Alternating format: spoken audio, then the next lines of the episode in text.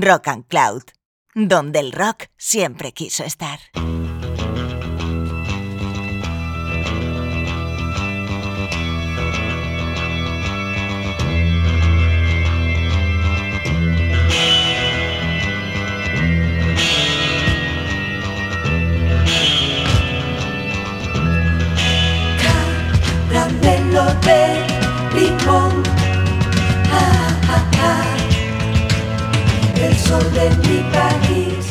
Hola de nuevo. Un placer estar eh, otra vez con todas vosotras y vosotros con una hora por delante para hablar y escuchar. Esto es Caramelo de Limón, un programa pensado por este que os habla, Juanjo Frontera, para que juntos aprendamos un poco más sobre música pop y sobre todo nos deleitemos escuchando bonitas canciones. Como siempre, todo esto sucede en el marco de esa tabla de salvación que es Rock and Cloud y contamos con la inestimable ayuda técnica del capitán Jesús Candela para llevarlo a cabo. El programa de hoy trae razón de un libro magnífico que se ha editado recientemente en España. Su título es Agárrense, Hotel California, cantautores y vaqueros cocainómanos en el Laurel, en Lauren Canyon, 1967-1976. Ha sido escrito por el reputado periodista norteamericano Barney Hoskins y traducido a nuestro idioma por la valenciana Elvira Asensi para su publicación por la editorial Contra. En él hallamos un preciso y apasionante retrato de un lugar y un periodo que fueron cruciales para el devenir de la historia de la música americana y que se centra sobre todo en una idea, o mejor, en un sueño, California.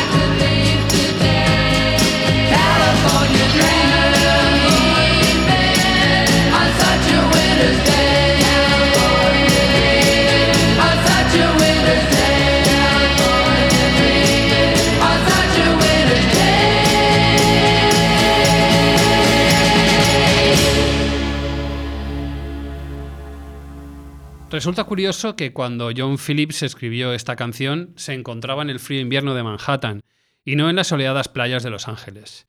Esto es paradigmático del giro que estaban dando las cosas a, mediados de los 60. Así como eh, a principios de la década la meca, la meca del pop había estado en Nueva York, los nuevos vientos aus- auspiciados por bandas como The Beach Boys y sus sonidos sofisticados a la par que soleados habían hecho girar la mirada de la industria y los aspirantes a triunfar como artistas pop hacia la costa californiana.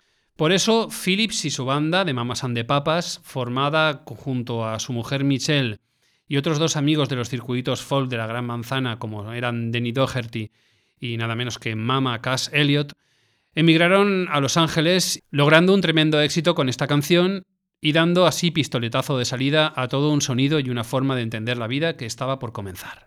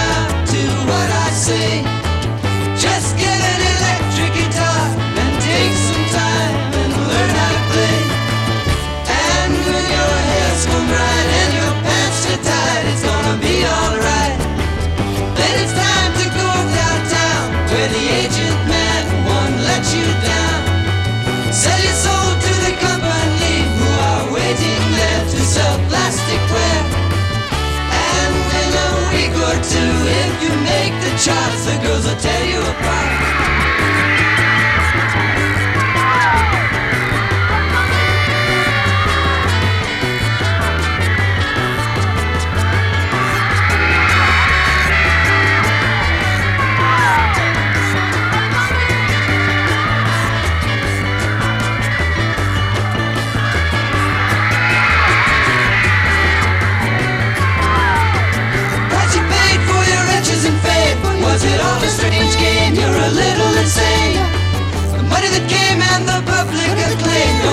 What you are. You're a rock and roll star.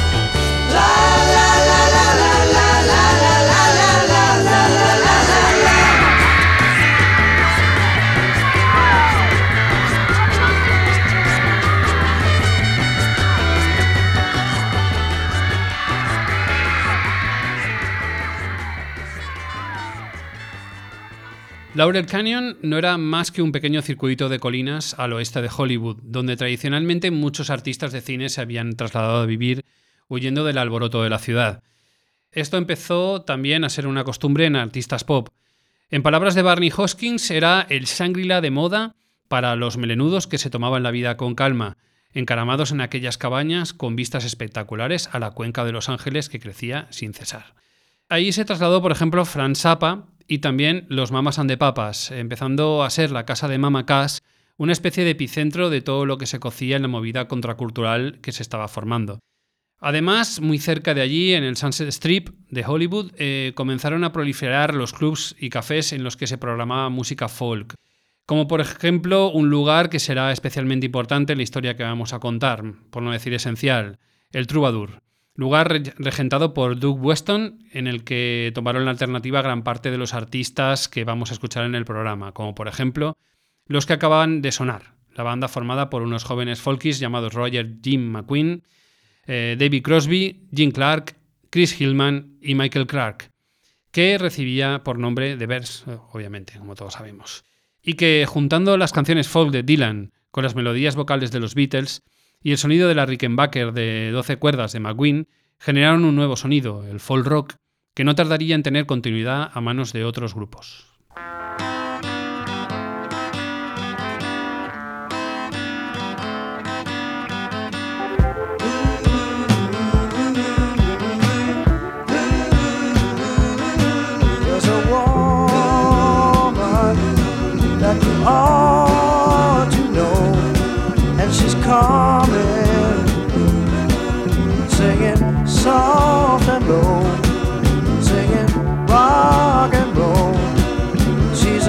joy to know.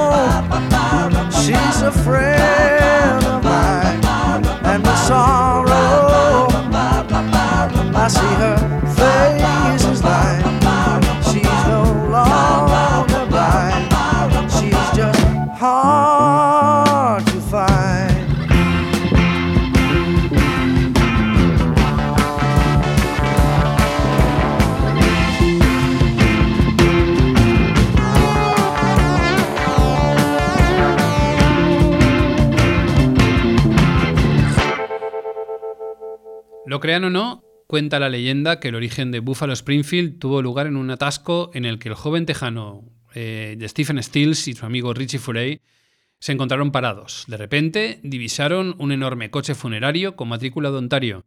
En él se encontraban dos canadienses llamados Neil Young y Bruce Palmer. Todos ellos buscaban lo mismo, triunfar como lo estaban haciendo los Bears. Así que pusieron manos a la obra y con la ayuda del batería Dewey Martin dieron forma a una super banda que podía perfectamente competir con la de McQueen y compañía. Así lo hicieron con un debut discográfico de gran éxito y dos discos más hasta que llegó el momento de su separación. No mucho después, por cierto. Esta que escuchábamos, Rock and Roll Woman, era una composición de Stephen Stills y estaba incluida en Buffalo Springfield Again, su segundo disco, de 1967. Tanto The Bears como Buffalo Springfield son cruciales en esta historia que cuenta el libro de Barney Hoskins, puesto que de la separación de los segundos y de las diferentes desbandadas de los primeros surgieron muchas otras cosas. Por ejemplo, el primero en abandonar los Bears fue Jim Clark, y en el libro el autor se encarga de dejar bien claro que tuvo mucho que ver con una de las revoluciones musicales que más importancia tuvieron en Lauren Canyon, la aparición del country rock.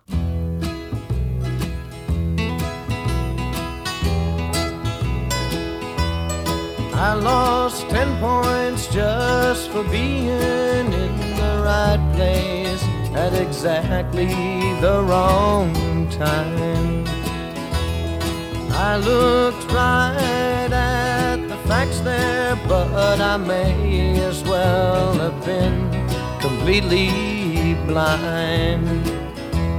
So if you see me walking all alone,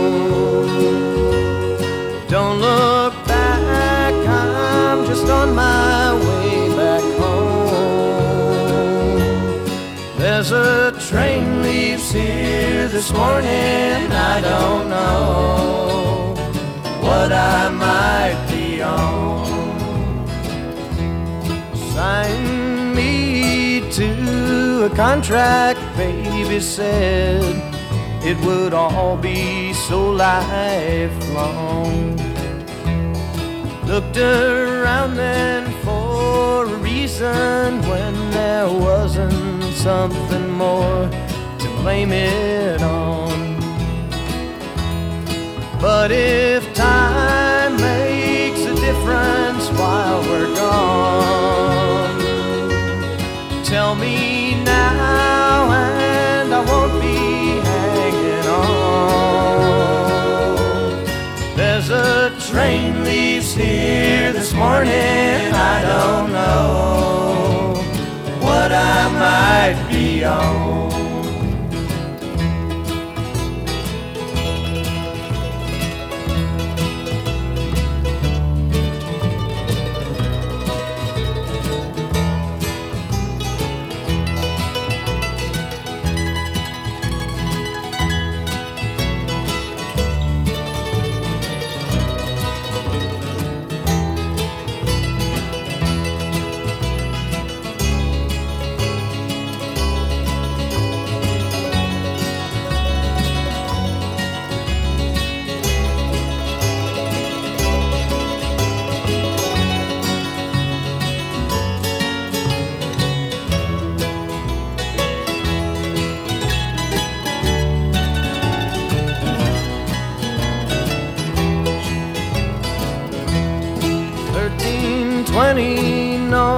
Columbus was the address I had written on my sleeve. I don't know just what she wanted, might have been that it was getting time to leave. And I watched as the smoker passed it on. I laughed when the joker said, lead on.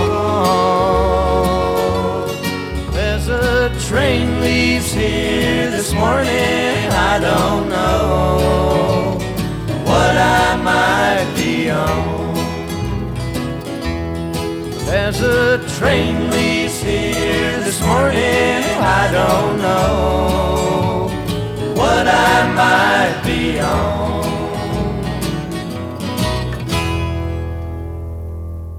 Aparecido en 1968, The Fantastic Expedition of Dillard and Clark, fruto de la alianza del ex Bird con el virtuoso del bajo Doug Gillard, podía perfectamente ser el acta fundacional del country rock, pero serían otros los que se llevarían el mérito.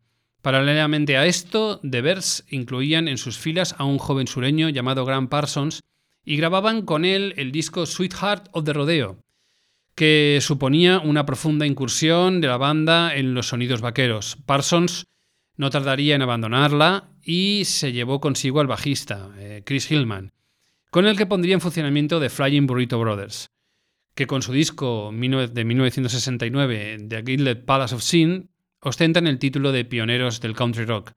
Aunque como veíamos al hablar de Jim Clark, esto no es del todo cierto. En todo caso, su disco no dejaba de ser maravilloso y es justo y necesario escucharlo aquí. Esto es la canción que lo abría, Christine's Tune.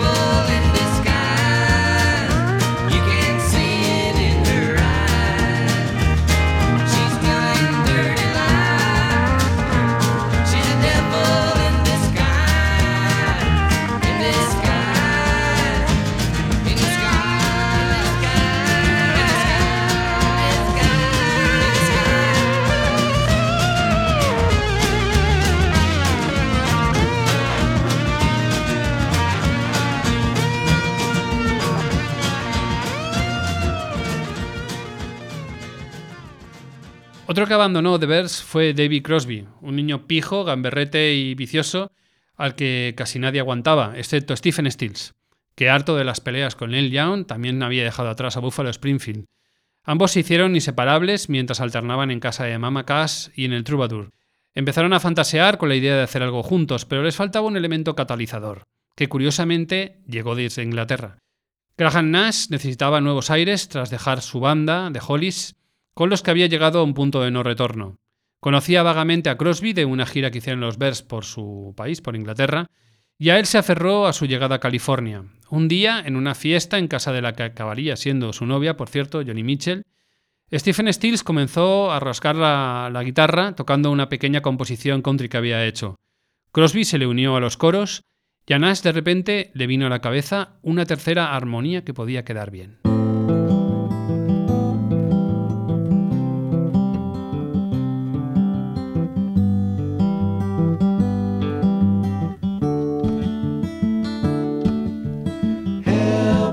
Wordlessly hoping her harlequin hovers nearby, awaiting a word,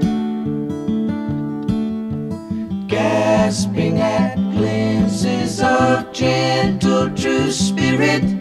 He runs, wishing he could fly, only to trip at the sound of goodbye.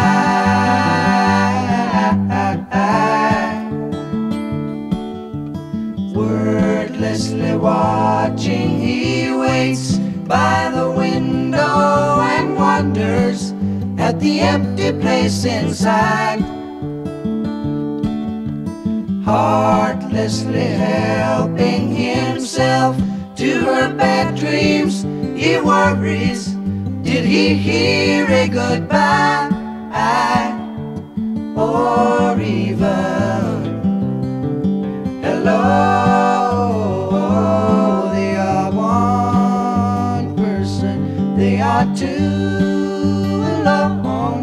are three together, they are for each other.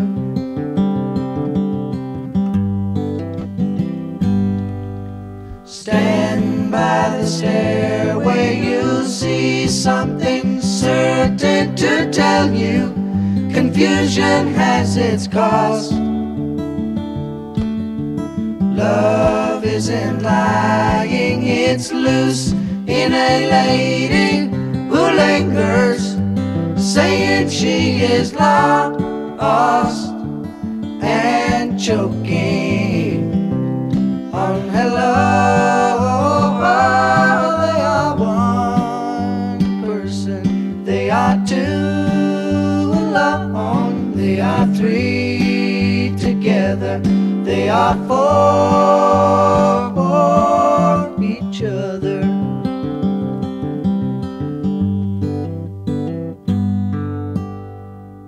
El éxito que cosecharon juntos Crosby, Stills y Nash tenía pocos precedentes.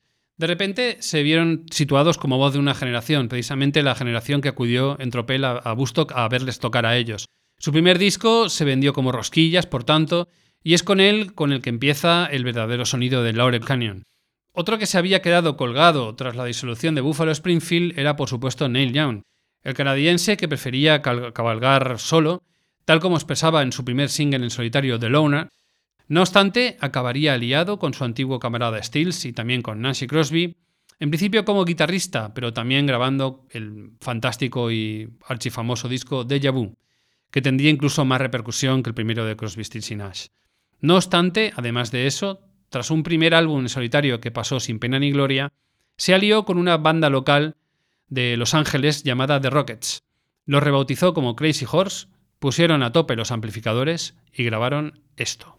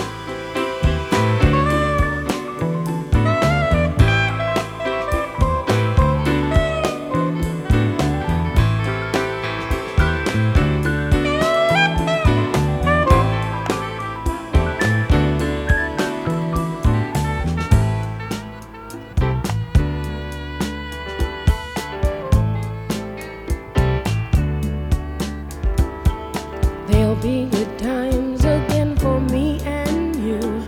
But we just can't stay together, don't you feel it too? Still, I'm glad for what we had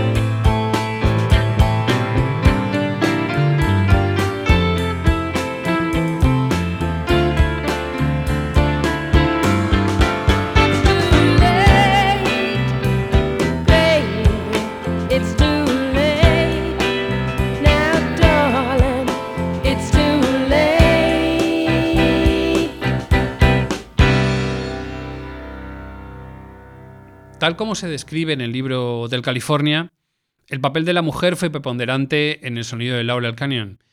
De Johnny Mitchell ya hablamos en profundidad en el anterior capítulo de Caramelo de Limón y a él os remitimos para conocer su música. Lo podéis encontrar, como todos los demás, en la web de Rock and Cloud o en plataformas digitales como Spotify, Evox o Apple Podcast. Junto a Johnny también estaban genias del calibre de Laura Niro, Mama Cass, Judy Seal o la mujer con la que nos vamos a quedar ahora, que logró el que sería uno de los mayores éxitos en formato disco creados en este entorno. Carol King también procedía de las frías calles de Nueva York y decidió probar suerte en California tras separarse de su marido, Jerry Goffin, con el que había compuesto innumerables éxitos para otros artistas. Ella, sin embargo, quería triunfar con su propia voz y tras diversas aventuras, como la formación de la interesante banda The City, con músicos angelinos, llegó el momento de lanzarse en solitario. Tapestry, editado en 1971, hace exactamente 50 años, por cierto, supuso el triunfo absoluto de una compositora de canciones genial y una intérprete que supo además rodearse de la gente adecuada. El disco tuvo un éxito sin precedentes y es una de, las, de esas obras sin desperdicio en las cuales cada canción puede ser considerada un clásico, como esta que escuchábamos, It's Too Late, cuya letra, dicen, la escribió la poetista Tony Stern, que hizo la mayor parte de, texto- de textos de las canciones de Tapestry, sobre su ruptura amorosa con otro de los protagonistas de esta historia, James Taylor.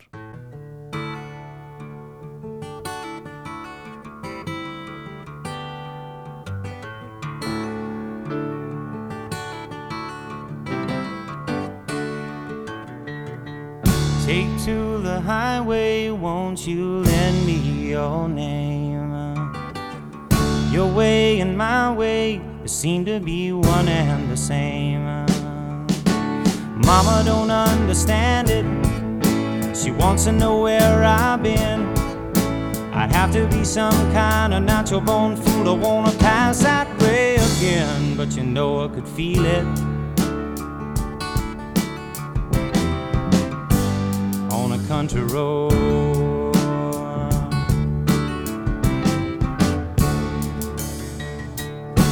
On home to Jesus, won't you, good girls and boys?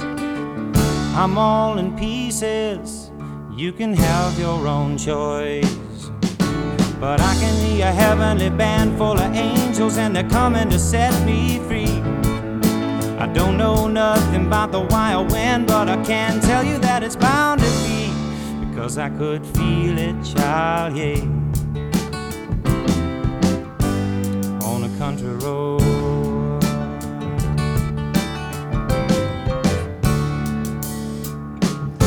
I guess my feet know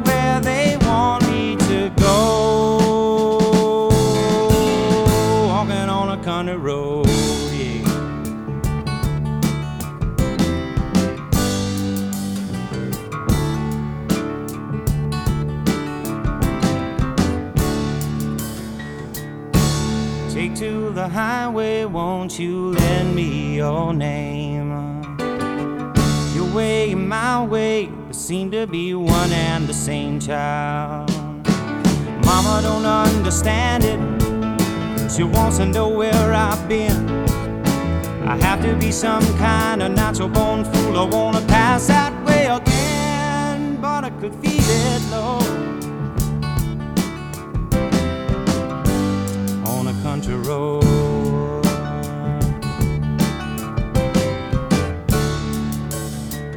Walk on down, walk on down, walk on down, walk on down, walk on down a country road.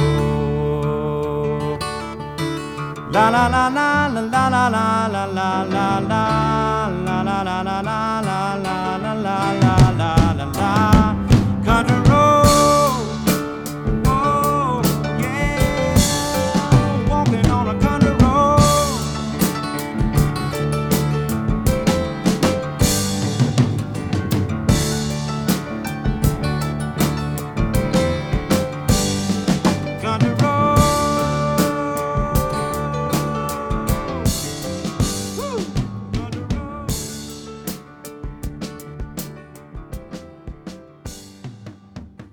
James Taylor es más o menos el prototipo de cantautor que surgió de Laurel Canyon.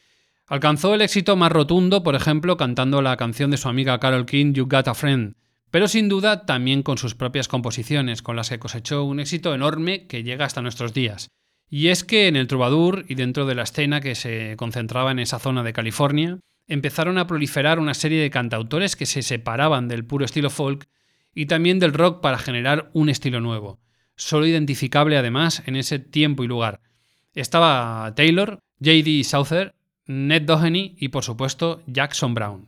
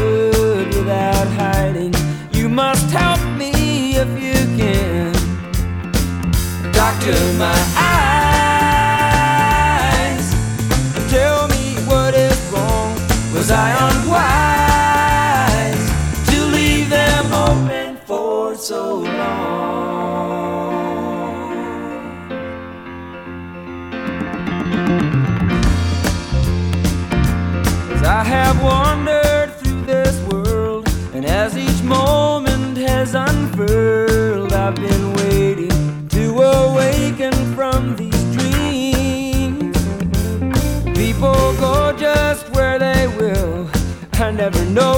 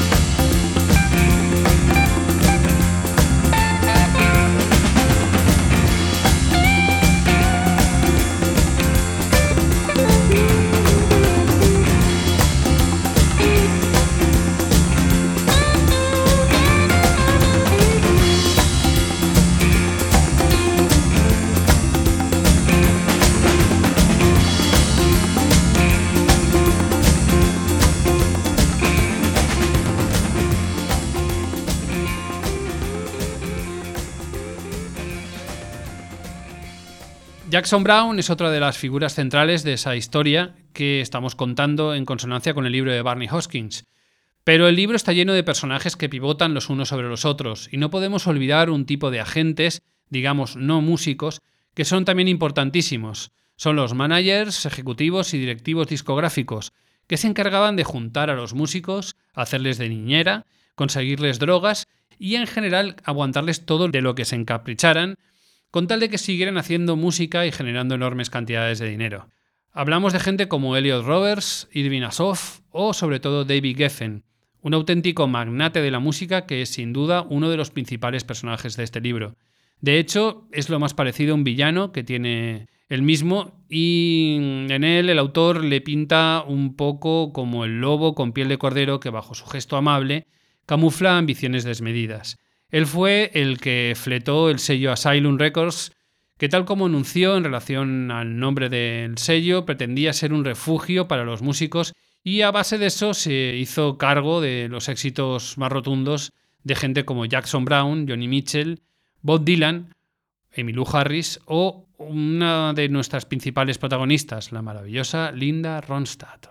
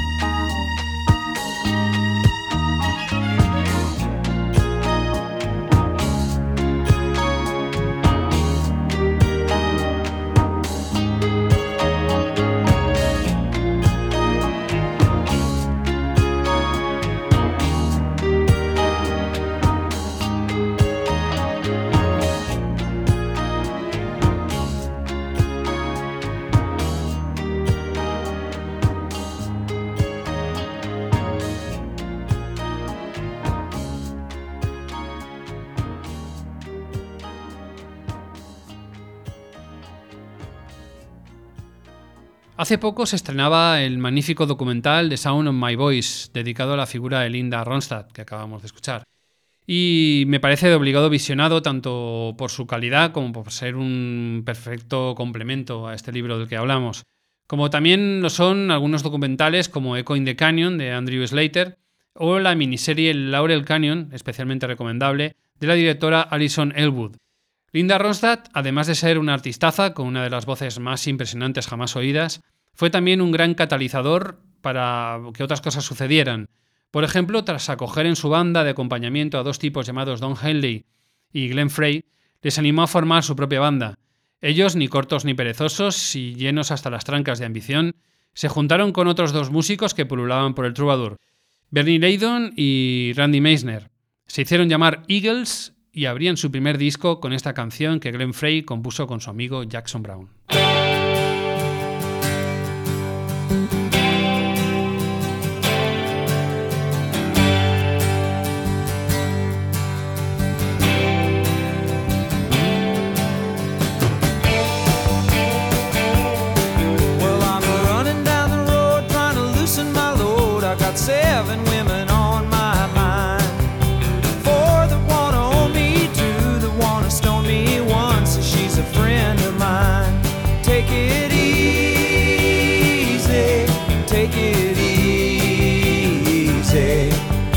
The sound of your own wheels drive you crazy.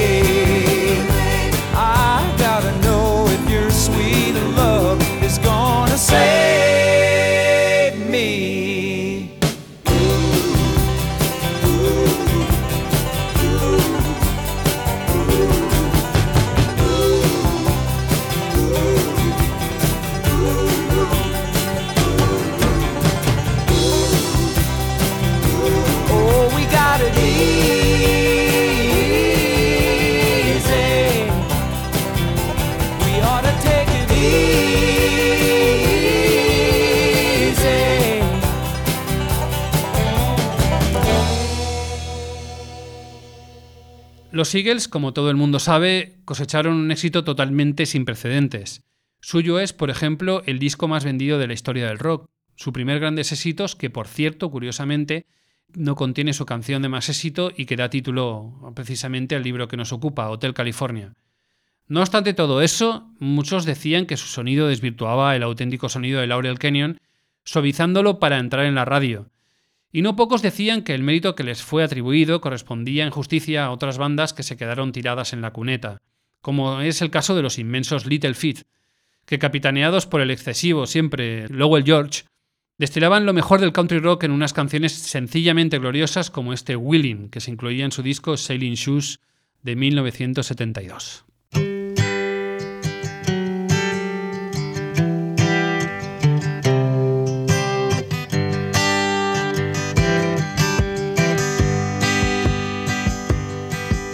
Been warped by the rain, driven by the snow. I'm drunk and dirty, don't you know? And I'm still willing.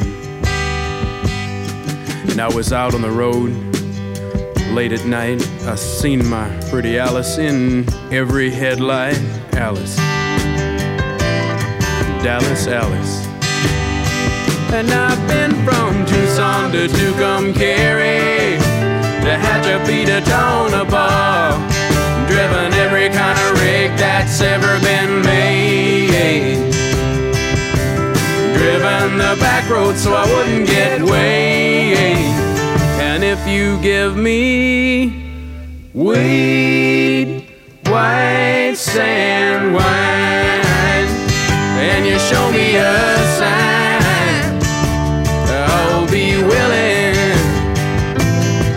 to be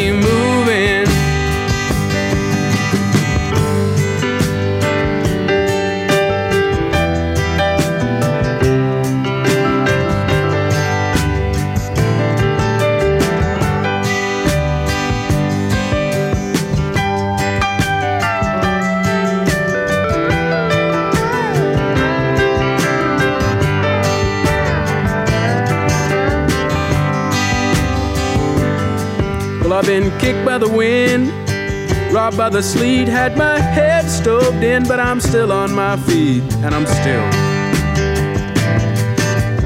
willing. Smuggled some smokes and folks from Mexico, baked by the sun every time I go to Mexico, and I'm still. And I've been from Tucson to Tucumcari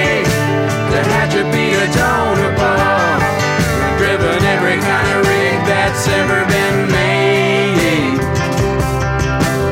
Driven the back road so I wouldn't get weighed. And if you give me weed, white sand wine, and you show me a sign,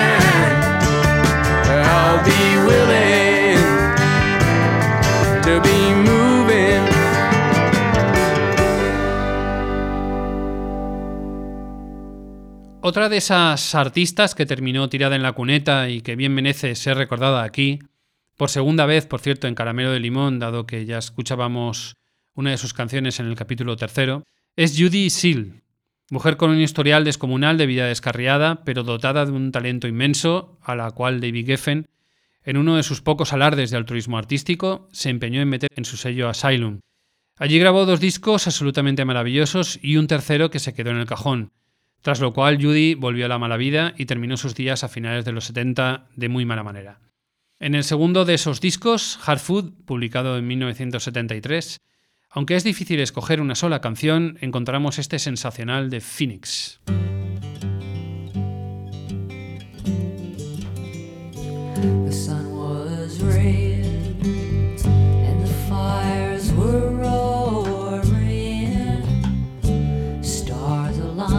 And our webs were spun.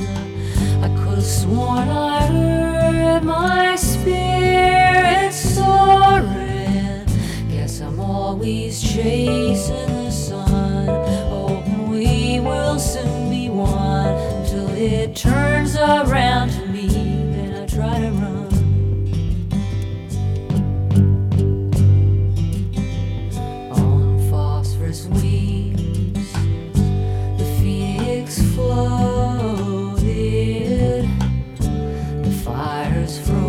the sea was hushed.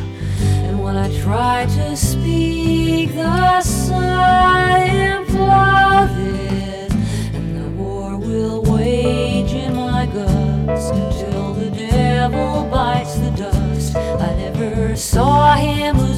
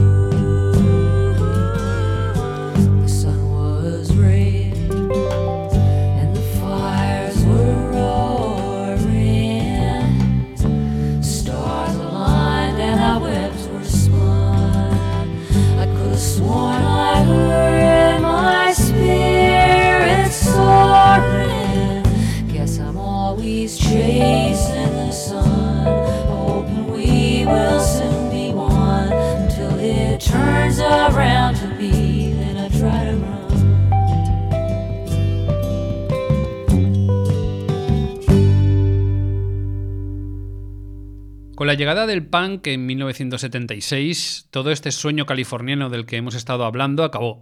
De repente, todos estos músicos pasaron a estar totalmente fuera de onda y se prepararon para entrar en los 80 como auténticos dinosaurios. Sin embargo, aún quedaban balas en la recámara y seguramente los dos discos de más éxito salidos de todo este ambiente tendrían lugar entre 1976 y 1977. Eagles con su Hotel California y Fleetwood Mac con su disco Culebrón, Rumors, vendieron más discos que nadie y representaron también como nadie todos los excesos que ese éxito traía. Cocaína raudales, sexo desmedido y dinero gastado a manos llenas. El sueño nacido de la inocencia hippie terminó devorándose a sí mismo y creando monstruos. Algunos músicos, sin embargo, supieron mantenerse al margen y contemplar toda la escena desde la barrera. Es el caso, por ejemplo, de Randy Newman, un tipo inteligente, con un talento absolutamente gigante, que ni era tan guapo y bronceado como los artistas que hemos estado escuchando, ni quería hablar de las mismas cosas. Era, sin embargo, dueño de un sentido del humor muy ácido que usaba siempre para cantar las verdades de todo lo que le rodeaba. Como el caso de este Short People, que abría su disco de 1977, Little Criminals, y que era una feroz crítica abierta hacia uno de esos magnates sin, escrúpulos de los que el negocio estaba lleno, Irving Azoff, al que antes mencionábamos, que por entonces era manager de los Eagles. Con esta canción, como el colofón jocoso de lo que hemos contado, nos vamos a despedir. No sin antes recomendaros una vez más que leáis el libro, el libro de Barney Hoskins, Hotel California. Como siempre, y como siempre aprovechamos para hacer una dedicatoria, en este caso a la traductora del libro, Elvira Asensi, vieja amiga, que ha hecho un sensacional trabajo aquí. Un beso fuerte para ella. Y por supuesto tuvo el placer de hablaros y seleccionar música e historias, Juanjo Frontera, pero nada de eso sería realizable sin la inestimable ayuda del jefe de todo esto, Jesús Candela. Y por cierto, no olvidéis comeros un caramelo de limón tan grande como el sol de California.